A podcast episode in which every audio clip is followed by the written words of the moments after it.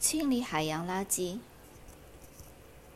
我国海洋污染问题日益严峻，义工团队在短短四小时内打捞起两百四十公斤海洋垃圾。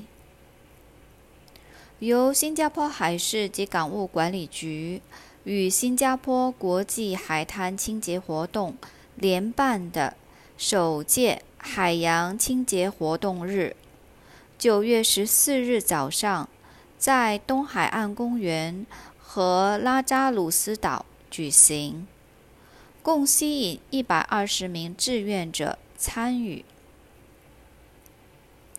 来自新加坡冲浪协会的阿扎鲁丁认为，定期举办这类活动，或能提高公众对保护海洋清洁的意识。但妥善处理垃圾是每个人应尽的社会责任。垃圾会通过海水漂流，污染世界各地的环境。